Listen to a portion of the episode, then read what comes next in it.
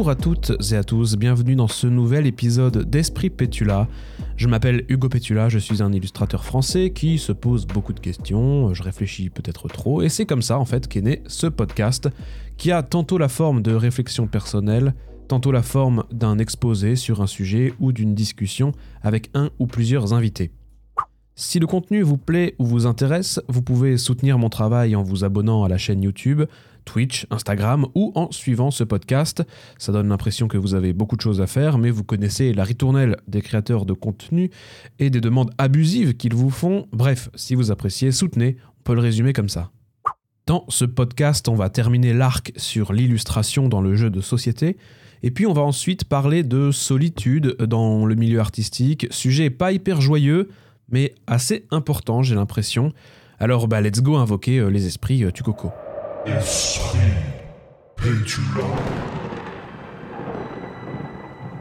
Envoie le jingle et dead ça, wesh.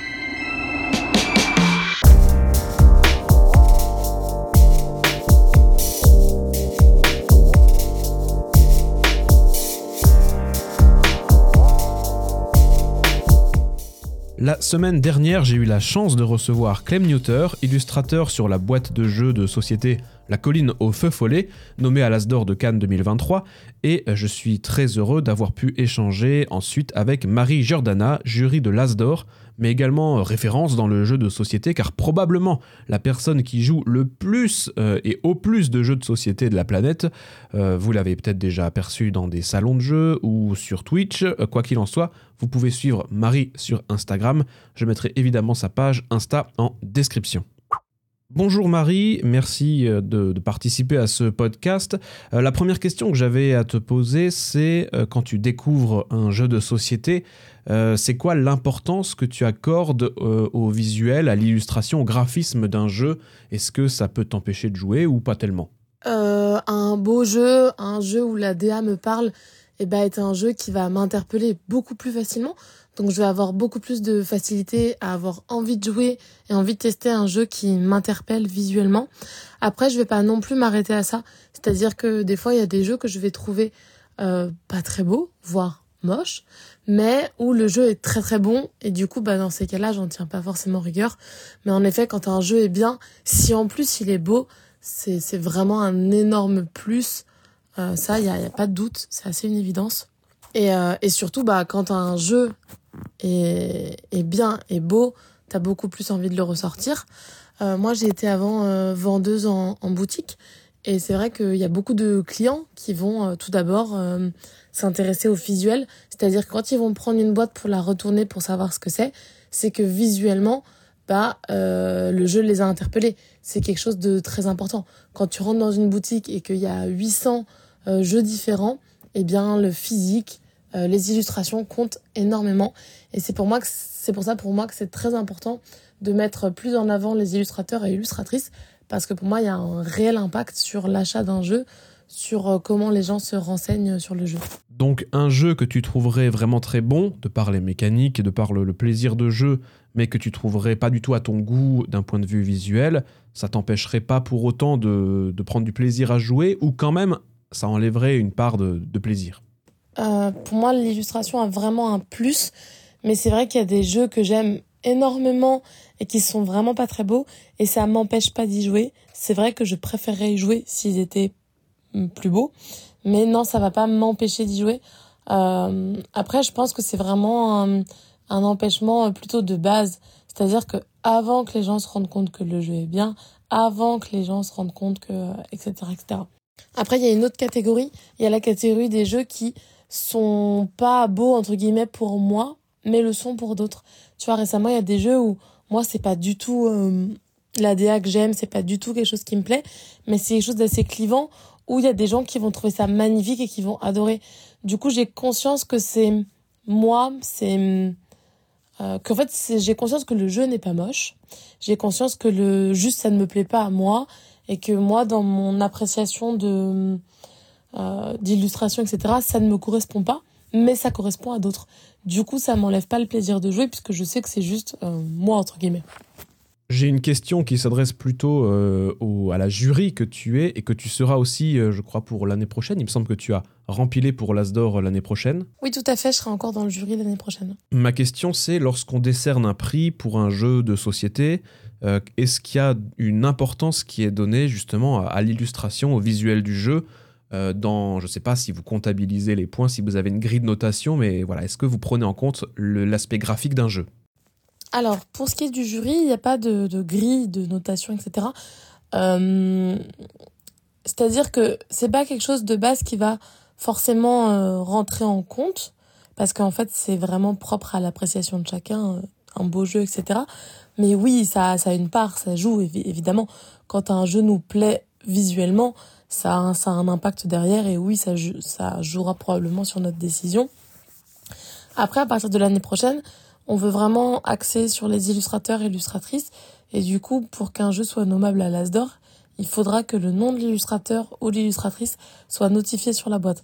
Voilà, pour euh, bien prendre en compte euh, le fait que c'est important qu'on on accentue sur le fait que l'illustration dans le jeu, c'est quelque chose de très important et qu'on veut mettre en avant. Après, ça empêchera pas un jeu moche de gagner. Et si un jeu est complètement nul mais magnifique, c'est pas malheureusement pas l'illustration qui le fera gagner. Le gameplay reste quand même la, la chose principale qu'on va euh, qu'on va noter entre guillemets. Merci beaucoup pour tes réponses, Marie. Euh, je rappelle d'ailleurs, euh, si vous voulez suivre Marie sur Instagram, euh, je mettrai évidemment le lien de sa page Instagram juste en description de ce podcast.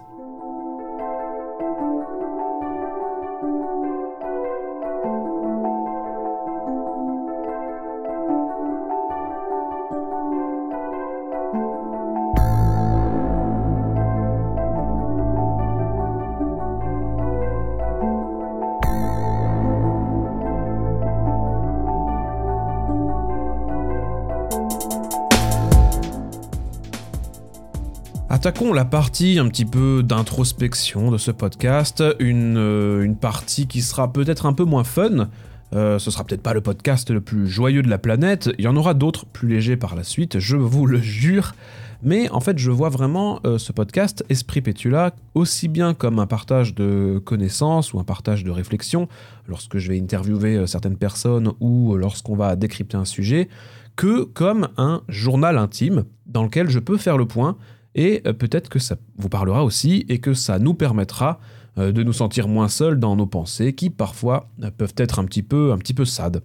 Et donc aujourd'hui, entre autres, on va parler de solitude parce que en tant qu'artiste, eh ben, on travaille souvent seul. On a aussi régulièrement des phases de remise en question qu'on expérimente seul. Euh, je pense pas que ce soit grave, calmons-nous. Je le, je redirai probablement à certains moments clés, mais ne voyez pas tout ce que je vais pouvoir vous dire dans ce podcast comme si je me plaignais ou quoi. Vraiment, euh, no panique, hein, tout va bien. Et même si je vais parfois partager mon ressenti qui parfois peut être un peu triste, ça fait partie du processus de création. Donc voilà, il faut en parler et je vais en parler, mais voilà, je mets ce petit disclaimer pour dire que euh, tout va bien. Voilà, je le fais dans un bon mood en tout cas. Être seul, c'est quand même le propre de beaucoup d'artistes. Pour plein de raisons, on peut être seul. Et quand je dis seul, euh, la plupart du temps, ça n'a rien de négatif. De toute façon, artiste, c'est un travail et une passion qui est assez solitaire. Donc c'est quelque chose qu'on sait lorsqu'on se lance sérieusement là-dedans, mais euh, par moments, cette solitude peut être vraiment pesante, voire angoissante, voire même oppressante. Créer, c'est quelque chose de très personnel. Lorsqu'on travaille seul, qu'on soit illustrateur, auteur, designer, youtubeur même, on est censé faire euh, sortir quelque chose de notre esprit pour le poser sur une feuille ou sur une toile qui va être partagée à d'autres personnes. Et cette chose qu'on a en tête, on est par définition les seuls à pouvoir l'interpréter parce qu'on est les seuls à l'origine de cette pensée. Et a priori, on est les seuls à savoir de quelle manière on veut la transcrire sur un autre support, c'est-à-dire comment on imagine que cette pensée qui nous tracasse puisse être matériellement retranscrite dans le monde et comment elle pourra toucher d'autres personnes. Si je voulais m'auto-analyser, Je dirais que mon besoin de créer a très souvent été lié à un mal-être et je vois ça comme une sorte de remède. Encore une fois, hein, rien d'alarmant, je crois que beaucoup d'artistes créent pour, entre guillemets, se guérir parce que ça fait du bien et parce qu'ils ont besoin d'extérioriser ça. Je veux vraiment pas qu'on se dise, bah Hugo, alors, petite déprime ou quoi hein, Vous allez comprendre mon fonctionnement et c'est quelque chose d'assez cyclique chez moi et peut-être que euh, chez vous aussi, c'est un des moteurs de votre art. On peut avoir envie de créer pour plein de raisons différentes et extérioriser en est une, et à mon sens, elle est légitime. Dans mon cas, euh, donc il y a cette partie, on va dire, exorcisme, euh, il y a aussi raconter des histoires, parler de trucs positifs, et euh, bien sûr le besoin, le, plaisir de créer, qui sont des moteurs à la création dans mon cas. Pour revenir à ma petite histoire, dans mon cas, je sais que mes moments où j'ai été le plus productif, ou du moins les moments où ma production avait le plus de sens, ce sont des moments de moins bien. Ces moments tristes où on est un peu perdu et où on n'a plus cette, cette sorte de protection autour de nous, la fameuse carapace qui nous empêche de nous connecter directement à nous et au monde. Je voudrais pas faire mon psy à deux balles, du coup je vais faire mon psy à trois balles, ouais. Euh, les artistes alternent souvent entre ces phases, euh, on dire, dépressives, même si le mot est fort hein, et qu'il n'est pas toujours question de dépression grave, et des phases maniaques où tout va bien, où on se sent tiré par une énergie débordante. Certains artistes arrivent à tirer, on va dire, le meilleur de chacune de ces phases, c'est-à-dire euh, arriver à puiser les idées dans les phases, on dire, dépressives pour les sublimer ensuite dans les phases maniaques. Je ne sais pas si je maîtrise bien cette méthodologie, mais euh, ce qui est sûr, c'est qu'avec le temps, j'ai appris à accepter mes phases tristes, on va dire, euh, à les identifier et à ne plus les considérer comme une perte de temps. Mais euh, quand j'y arrive, du coup, j'essaye de me reconnecter euh, à mon moi profond et voir si je peux en tirer quelque chose.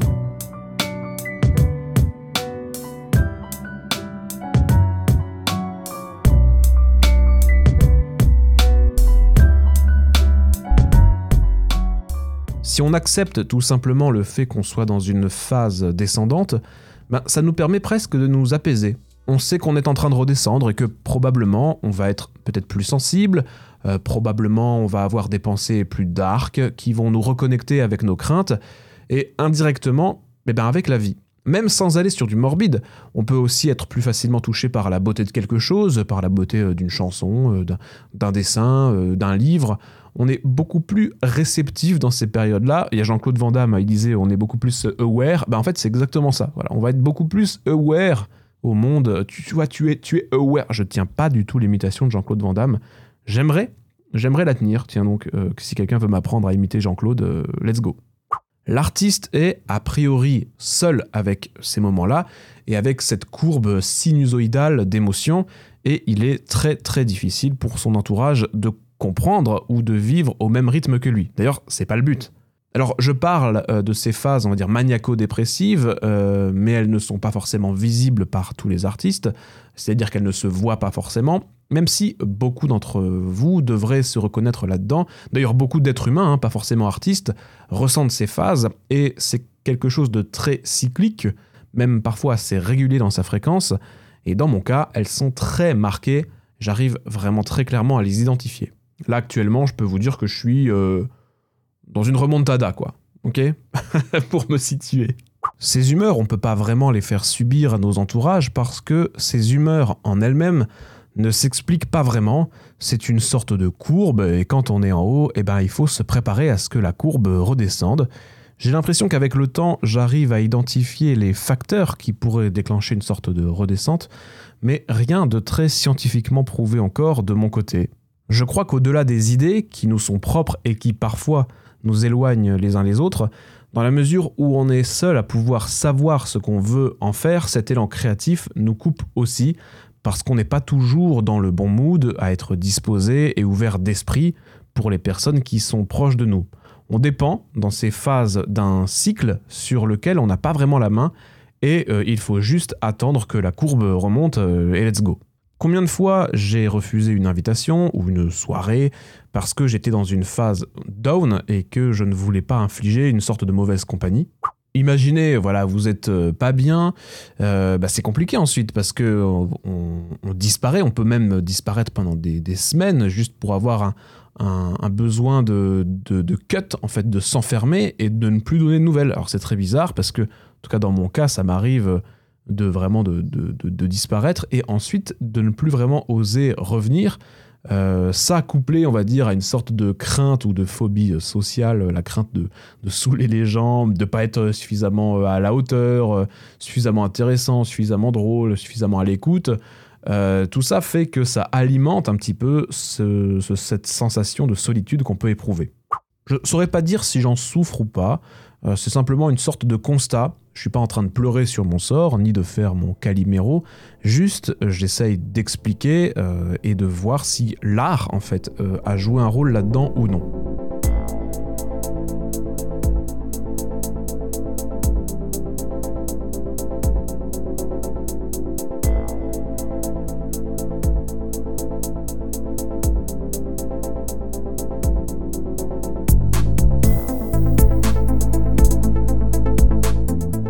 L'art a pourtant un rôle que j'ai mis de côté dans ce podcast et sur lequel je vais revenir tout de suite, qui est probablement d'ailleurs son essence même, c'est celui de connecter les gens les uns aux autres.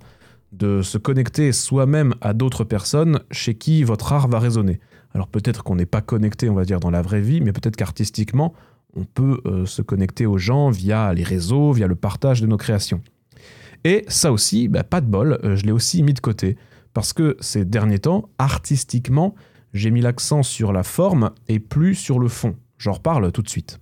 Et d'abord, je reviens un petit peu en arrière, euh, parce que si j'ai commencé sérieusement euh, l'art, on va dire, c'est, euh, et notamment la, la narration, la bande dessinée, c'est parce que j'avais des choses à raconter. J'avais des sortes de démons à extérioriser et à partager avec d'autres personnes. Tout a réellement commencé après mes études en soins infirmiers. Oui, oui, sur mon CV, j'ai fait des études pour être infirmier et ça n'a aucun sens. Et vraiment, j'ai vécu beaucoup trop de choses à l'époque pour un enfant qui euh, n'était euh, pas sorti de sa chambre. Euh, Moi, à l'époque, je voulais faire du, rock, je voulais faire de la guitare, je voulais crier dans un micro, faire des concerts. Donc, vous voyez vraiment ces deux mondes complètement opposés. Et ces études en, en soins infirmiers m'ont fait renouer avec la narration et avec l'envie de raconter euh, les histoires que j'avais vécues, parce que si je les racontais pas, ben, en fait, j'allais devenir complètement dingo, quoi. J'allais devenir zinzin, parce que c'est ça qu'il faut dire en ce moment. Il faut faire revenir le mot zinzin à la mode. Il y a des stages euh, que j'ai fait où vraiment je rentrais euh, chez moi et où je, où je chialais, quoi. Tellement c'était beaucoup trop dur pour un, pour un gamin de 18 ans de découvrir à quel point le, le monde est, est dur et injuste. C'est super cliché, mais c'est vrai. hein. Et puis, euh, c'est rien euh, comparativement à ce qui peut se passer euh, à échelle mondiale en ce moment. Mais voilà, là, je, vraiment, je contextualise une histoire personnelle qui date d'il y a plusieurs années.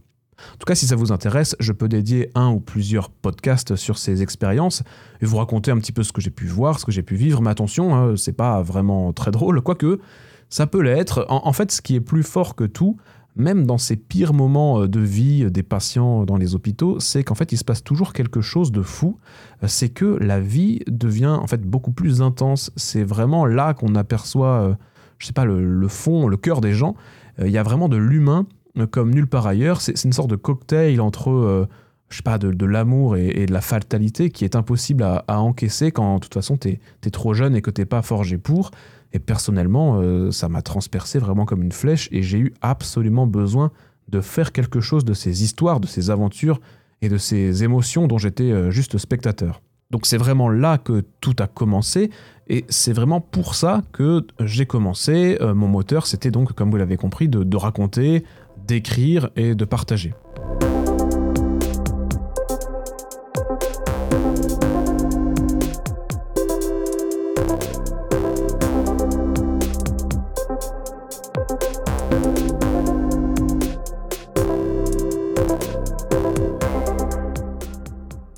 Un précédent podcast sur les écoles d'art, euh, ben, je vous ai raconté le fait que j'ai eu la chance de faire euh, une école d'art, donc les beaux-arts, qui est une école qui m'a euh, aidé à assumer cette partie, on va dire, narrative de, mon expression artistique.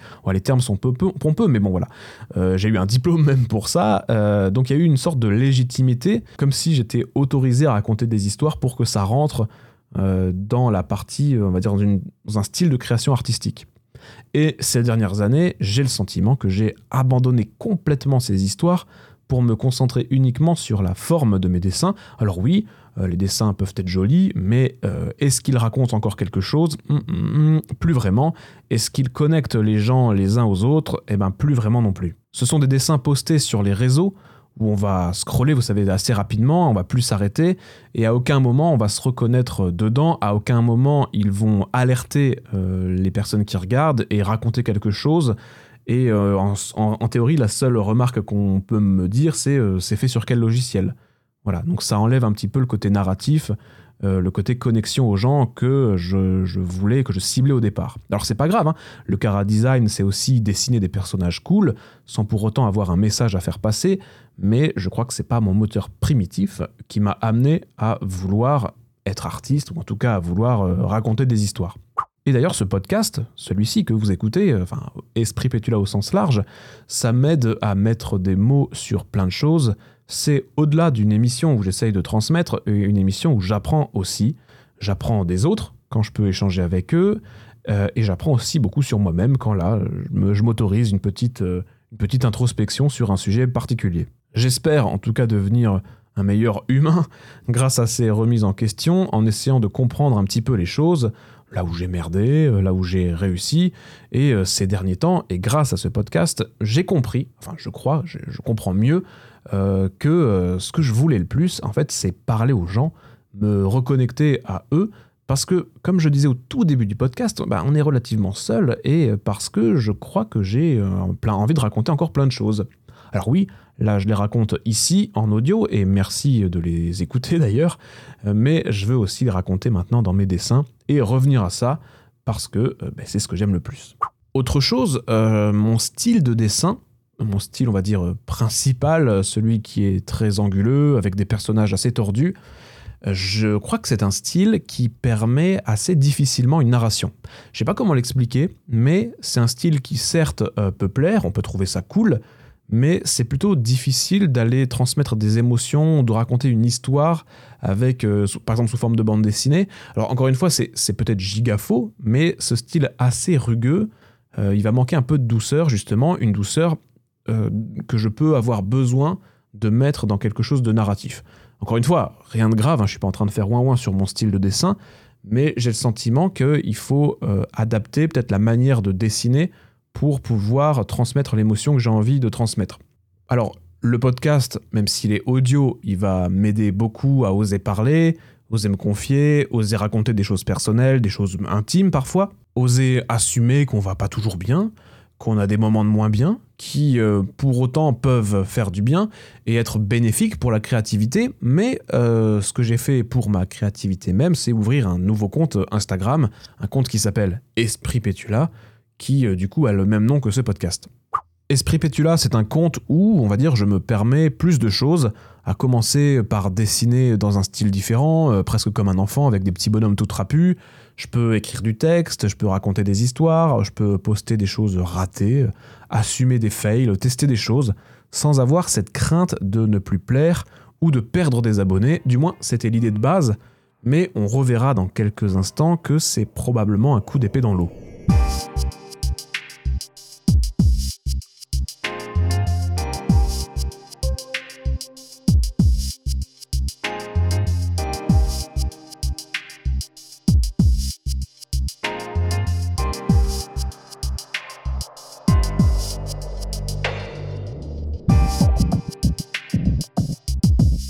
Peut-être que ce compte secondaire tiendra dans le temps, peut-être qu'il mourra dans une semaine, mais il fait suite au podcast euh, sur Trouver son style et de l'échange que j'ai pu avoir avec Barbarousse et sa cachette. Je vous invite à écouter cet épisode si vous ne l'avez pas déjà fait. On a notamment évoqué euh, tous les trois que euh, si ça se trouve, en fait, le propre d'un artiste, c'est aussi d'évoluer et d'essayer d'amener les gens avec lui dans son évolution et dans son parcours artistique. Maintenant, la question c'est pourquoi est-ce que j'ai créé un deuxième compte Instagram et pourquoi j'ai pas continué euh, d'expérimenter sur le compte principal? Bah, je crois que j'ai pas vraiment osé. c'est un compte où je vois, le compte principal, hein, où je vois le nombre d'abonnés diminuer, mais oui. Euh, et voir le nombre d'abonnés diminuer, c'est vraiment quelque chose d'assez stressant. Euh, J'avoue que poster un petit bonhomme dans un style complètement différent sur ce compte principal où les abonnés commencent à se barrer, euh, essayer un truc qui n'a rien à voir euh, du tout avec ce pourquoi les gens me suivent à la base, eh bah, ça me fait quand même un peu stresser. on n'a pas envie de perdre encore plus d'abonnés en fait. Donc je me suis dit que le meilleur choix et la meilleure décision possible, c'était d'avoir un terrain de jeu, un nouveau terrain de jeu, peut-être qui, qui mourra, ça on n'en sait rien. Je me laisse de toute façon quelques mois euh, devant moi pour voir si j'ai suffisamment de matière pour nourrir ce compte secondaire ou pas. Mais avoir un terrain de jeu, c'était une solution, une solution qui me semblait être euh, pas dégueulasse. Et pour le moment, ce compte secondaire n'a pas vraiment l'effet escompté, du moins pas l'effet que je m'attendais à ressentir. J'ai été au départ très galvanisé par le fait de créer un nouveau compte, mais très rapidement, j'ai été rattrapé par un sentiment de bah à quoi bon en fait? Même si c'est un compte un peu plus libre, un peu plus narratif, je suis toujours la même personne derrière. Moi, à titre personnel, j'ai pas, j'ai pas changé. Ça le compte ne m'a pas changé non plus. En plus, euh, sur Instagram, je repars à zéro. Donc, euh, bon, j'ai une toute petite communauté qui, qui m'a suivi, qui a fait, euh, on va dire, la transition. Mais les débuts sur Instagram, c'est quand même quelque chose de, très difficile. Je pensais que ce serait un terrain d'expression où j'en aurais presque rien à faire des statistiques. Mais en fait, bah, les stats, on les regarde quand même. On a envie de voir si les gens sont réceptifs euh, à cette nouvelle chose, s'ils apprécient. Euh, on a envie euh, de, voir ce qu'ils vont penser de peut-être s'ils préfèrent même ce, nouveau style à l'ancien. On est très curieux comme ça. Et même si les personnes apprécient, on ne sait pas si c'est par sympathie, si c'est par politesse, si c'est par encouragement, si c'est un, emballement, ou voilà, c'est difficile de, de- juger la nature d'un j'aime sur un poste. Et du coup, ce sont des nouvelles questions qui euh, ressurgissent et qui n'étaient vraiment pas prévues à la base.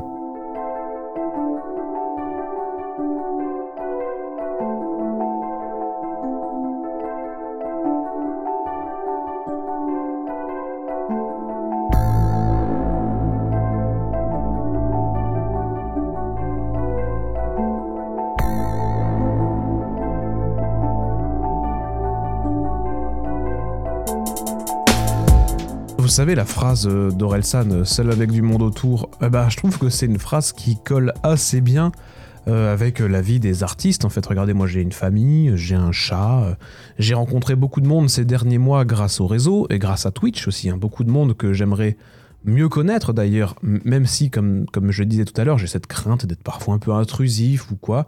Euh, j'ai des dizaines de conversations sur Instagram, mais bah, on est quand même un petit peu seul avec notre, notre feuille euh, et nos stylos, quoi. C'est étonnant car euh, streamer sur Internet, euh, être en direct sur Twitch, euh, dessiner en discutant avec les gens du chat, c'est probablement quelque chose qui me fait le plus de bien en ce moment, même si ça peut être difficile parfois de parler pendant des heures, de devoir être divertissant et positif. Et le paradoxe, c'est qu'au moment même où je vais couper le direct, ben, on va passer d'un moment de vie à vraiment un moment de silence où je me retrouve à nouveau tout seul en slip euh, sur mon fauteuil. Enfin non, en vrai, en réalité, euh, je suis pas vraiment en slip, je suis plutôt en caleçon. Et même, de toute façon, peu importe, peu importe. et en tout cas, je, refais mon direct et je me dis, ah, là, j'ai été con. Ah, là, j'avais une meilleure vanne à faire. Ah, là, j'ai peut-être dit un truc qui a mal été pris. Voilà, donc, donc en gros, il y, y a quand même cette, ce moment de retour à la réalité où, encore une fois, on, se retrouve un peu seul et puis on se dit vivement le prochain stream pour essayer d'être meilleur encore que, que celui qu'on vient de terminer. Ce qui est assez drôle aussi, c'est que, euh, regardez, sur Twitch, on est quoi Une quinzaine euh, pendant mes, mes directs, et ici, euh, tout au plus, quelques dizaines d'auditeurs à écouter mes élucubrations, et je vous remercie, surtout ce podcast-là qui est un petit peu particulier. Et en fait, moi, dans ma vie, j'essaye toujours de tout faire à fond, tout faire le mieux possible, alors que l'avenir du monde dépendra pas d'un podcast qui fait quelques dizaines d'écoutes, vous voyez et tout ce que je raconte dans ce podcast, en tout cas celui-ci, c'est une grosse remise en question, c'est une grosse avancée pour moi. C'est difficile d'ailleurs d'accepter euh, de s'écouter en tant qu'humain, c'est difficile de prendre le temps, de, comprendre ses émotions, comprendre qui on est vraiment. Pour autant, en tant que créateur, je, je trouve que ça me semble être une démarche importante, voire même indispensable, et tôt ou tard, elle finit par euh, vous rattraper. Je crois que ça faisait assez longtemps d'ailleurs que moi j'avais repoussé euh, au plus tard possible le moment où je devrais faire un point avec moi-même, me poser et dire bon euh, Hugo, qu'est-ce que tu veux faire maintenant? Qu'est-ce que tu as envie de créer maintenant? Est-ce que tu veux continuer à faire des, personnages? Est-ce que tu as, envie de, raconter quelque chose maintenant? Qu'est-ce qui va te permettre de, te reconnecter aux autres? Qui est-ce que tu as envie d'être sur les réseaux? Et bah, de mon côté, ça y est, hein, je crois que le moment est venu où j'en ai eu un peu ras-le-bol et que maintenant j'ai envie de faire des dessins avec un sens. Euh, pas simplement faire des dessins colorés, mais aussi euh, mettre en avant l'humain qui est derrière. Euh, ici, raconter ma life pendant des minutes entières, un podcast d'ailleurs très égocentrique, très auto-centré, où j'essaye de tirer la conclusion qu'il faut s'écouter et essayer de se reconnecter avec soi avant même de se reconnecter aux autres. Voilà, je le redis, je suis parti de moi dans ce podcast, je ne sais pas si certains ou certaines d'entre vous ont aussi déjà ressenti ce genre de choses, peut-être que vous avez aussi senti le besoin de changer à un moment donné, peut-être que vous ressentez aussi le fait que vous êtes devenu une sorte de, robot qui enchaîne des projets sans se remettre au centre à un moment donné. C'est pas une critique hein, que je fais là, et euh, peut-être que, euh, comment dire, que tous les artistes ne sont pas euh, obligés de faire des gros points sur eux-mêmes de temps en temps. je suis peut-être complètement à côté de la plaque hein, aussi, ça c'est pas impossible. En tout cas, si ce podcast a résonné ne serait-ce que chez une seule personne, bah, j'aurais déjà gagné mon pari, celui de me connecter du coup avec une personne et euh, d'être en tout cas comme vous, euh, un petit peu moins seul.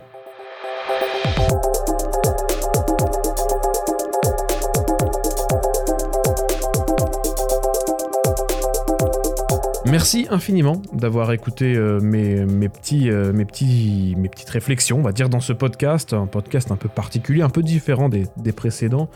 Euh, voilà, ça m'a fait du bien de partager tout ça avec vous. Tous les podcasts hein, ne seront pas comme ça. Hein. J'ai quelques jolis épisodes qui sont en cours de préparation, avec d'ailleurs des nouveaux invités et avec aussi des anciens invités. Donc j'ai hâte de revenir vers vous avec des choses plus légères, où on va découvrir d'autres parcours créatifs et aussi se divertir et raconter des bonnes grosses conneries de temps en temps.